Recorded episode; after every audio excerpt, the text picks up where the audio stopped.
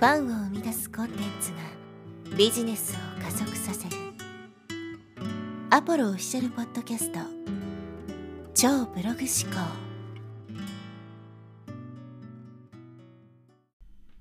はい、えー、こんにちは、ポロです、えー、今日はですね、ウェブマーケティングは面で考えろという話をしていきます。インターネット上で情報発信できる媒体はたくさんありますけども、えー、それぞれのプラットフォームによって、役割とか使い方というのが違います。なので、えー、同じやり方をやっていてもですね、あるプラットフォームでは、えー、通用するけども、また別のプラットフォームでは通用しないみたいなことがあるわけですよね。例えば動画がすごく今流行ってますけど、YouTube で動画を上げる場合と、例えばインスタとか Facebook で動画を上げる場合、まあ、短いものだったら TikTok とかもね、ありますけど、そのあたりもですね、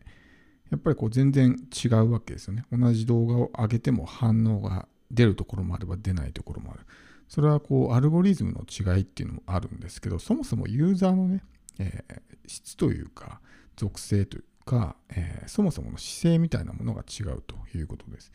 例えば YouTube で5分の動画を上げた場合、おそらくですけど、まあリテンションレートですね。まあ視聴維持率ですけども、大体まあ50%ぐらいなんですね、平均して。40%から50%がリテンションの平均って言われてるんですけど、それぐらいはいくと思うんですよ。じゃあ Facebook とかで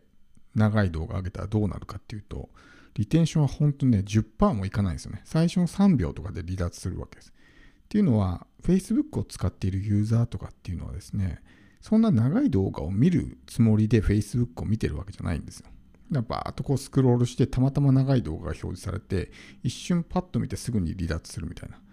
Facebook ライブとかもそうじゃないですか。最初からこの人のライブ見るぞって思ってる場合は別ですけどそうじゃない場合ってちょっとちらっとライブを覗きに来て数秒経ったらすぐに離れていくと思うんですよ。だから動画、長い動画を上げるとしてもですね、内容が全く一緒でも、YouTube っていうところは花から動画を見るつもりで来てる。しかもそこそこ長い動画を見るつもりで来てるんで、そういったものでもリテンションっていうのは上がるんですけど、Facebook とかね、同じことやっても全然上がっていかない。それはまあインスタも同じような感じかなと思うんですけど、やっぱりプラットフォームでそれぞれね、そういうところの違いがあるわけです。でそれを理解せずにですね、1個のプラットフォームだけを学んでしまうと、えまあそう今言ったみたいな失敗が起こるわけですね。だから面全体で考える必要がある。そして Web マーケティングの全体像をしっかりと把握しておかないといけないわけですよ。そもそも何のためにね、情報発信してんのか、集客してんのかってことを考えないといけなくて、まあ、未だにちょっとね、日本でもちらほらと見えますけど、こう、不必要にね、フォロワー増やしたりとかって、未だにそういうのってあるじゃないですか。Facebook だったら友達5000人作りましょうとかね。インスタでなんかフォロワー何万人にする方法とかってあるんですけど、数よりもやっぱ質の方が重要なわけですよ。どんだけこうね、えフォロワーの数が多くても、それがハリボテで、えただ繋がってるだけだったら、いないのと一緒だから、自分の発信も全く見てないわけだしね。だからそういったものっていうのはそもそも、えー、考え方が間違ってるわけですね。フォロワーを増やすことが目的なんじゃなくて、そこから自分のビジネスにつなげることが目的なんだから、ちゃんとその辺も考えてやっていかないといけないわけです。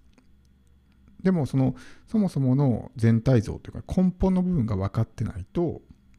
今言ったみたいなことをやっちゃうわけですね。フォロワーが増えれば売り上げが上がるんだっていうふうに信じてしまって間違った戦略をしてしまう。片っ端からフォローしていって、えー、意味のない人といっぱいつながってしまうみたいなことが起こるわけです。なので、ウェブマーケティングを成功させるポイントとしてはですね、まずは根本、全体像を把握して、まあ、その本質を理解しておくっていうことが一つと、あとはこう全体的にね、えー、それぞれのプラットフォームの違いみたいなものを理解して使い分けていくということです。例えば僕もこのポッドキャストで発信するものと YouTube で発信するもの、同じテーマで上げることもあるんですけど、使い分けてる部分があるんですね。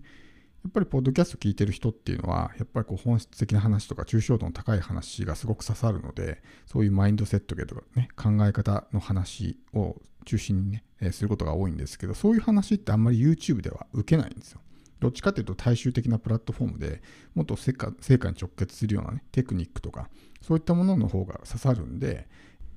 そういうマインド系とか、えー、本質論ですね抽象度の高い話ってのは YouTube ではあんまりしていないわけです。だから単純にこうね使い回しとかってコンテンツ言いますけど本来は分けた方がいいんですよ。あくまでもその丸々ね、えー、使い回しするっていうのはこっちの発信者側の都合であって、プラットフォームに合わせて発信の内容とかね、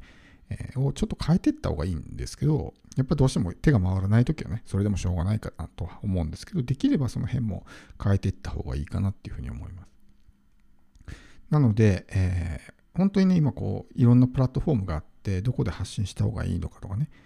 どこの媒体ではどういうことを発信した方がいいのかとかっていうのってよくわからないじゃないですか。しかもその1個の媒体だけしか学んでないと他がわかんなくなっちゃうから、ね、ここでうまくいったやり方を別のプラットフォームでやってしまうみたいな。例えば Twitter とか、ね、えー、あとはなんだ、まあ、Pinterest もそうだし、えー、TikTok とかありますけど、あれって信頼構築にはあんまり向いてないんですね。拡散型の媒体だから。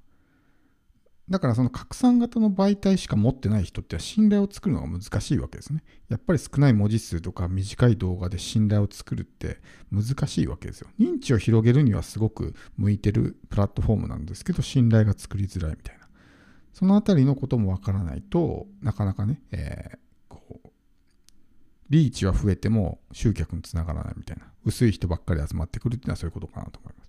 逆にこの信頼構築型の媒体っていうのがあってそこは信頼は作れるけどもこう認知が広がりにくかったりとかね。あるいは SNS と、えー、ブログとかね YouTube とかポッドキャストの違いこうスピード感がやっぱ違うし SNS は双方向のコミュニケーションが取れる。反面 YouTube、ブログ、ポッドキャストあたりは、まあ、一方通行の情報発信になってしまうとかね、そのあたりも考えて、え発信の内容とかね、戦略っていうのを考えていかないといけない。自分がどっちかっていうと、高い位置からね、えー、こう、一方的に情報発信するのが向いてない人は、コミュニケーションで、え、信頼を作っていくっていう戦略を取った方がいいし、むしろコミュニケーションが苦手で、どっちかっていうと、こう、ただ発信するのが得意みたいな、ちょっと遠い距離から発信する方が得意っていう人はそういう戦略を取るべきだし、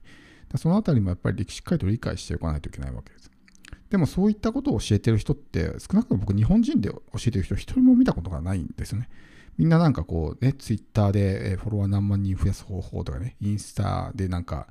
バズる方法とかなんかそんなばっかりしか教えてる人見たことないんで、今みたいな話ってしてる人少ないんですよね。で、こう、オールインワンでそもそも学べるっていう教材とか講座ってないと思うんですよ。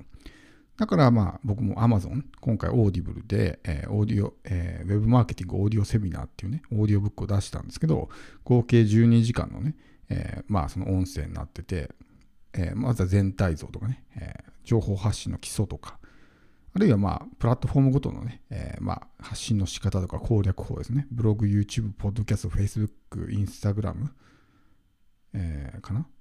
?5 つのプラットフォームの違いをそれぞれのパートでね、話をしてるんですけど、そういうふうに、ちゃんと全体でね、まとめて学べば、あ、ここはこういうふうに違うんだなってわかると思うんですよ。だから、そういうのがないから僕は今回作ったんですけど、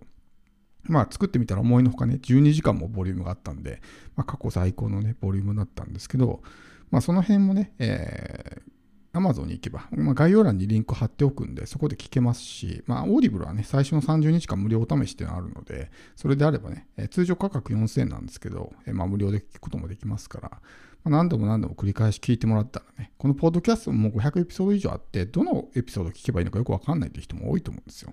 だから集客に特化して、マーケティングとかね、そのあたりだけ知りたいって人はもうそこにギュッと凝縮して解説してるので、まあ、それをずっと聞いてもらうだけでもね、いいかなと思います。音声学習っていうのはね、本当に隙間時間とかながら作業で聞けるんで、そのあたりずっとね、聞き流してるだけでも、何回も何回も反復して聞いてればね、えー、頭に定着するようになるんで、本当にこの面で考えるってこと、どこのプラットフォームがどういうふうな役割を持っていて、どうやって使っていけばいいのかっていうのは、やっぱりいろんなプラットフォームをやるからこそ見えてくるものがある。1個のプラットフォームだけだと、そこしかわからないわけ。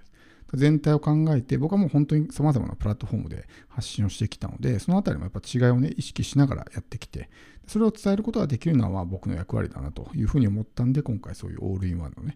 まあオーディオコンテンツを作ったわけですけど、なので、えー、情報発信をするときですね、そもそもさっき言ったみたいに、そのプラットフォームが持ってる役割って何なのかってところをしっかりと考えていかないと、それがわからないままやってしまうと、えー、発信しているのに全然うまくいかないみたいなことが起こるわけです。なので、ぜひ、えー、ウェブマーケティングですね、するときは、そもそもどこの媒体を選ぶべきなのかってところから、まあ、初めに考えてもらって、自分に合ってる合わないとかね、えー、ユーザーの属性とか、えーお客さんがそこにいるのかとかね、っていうところも考えつつ、えーまあ、情報発信をしていく必要があるということです。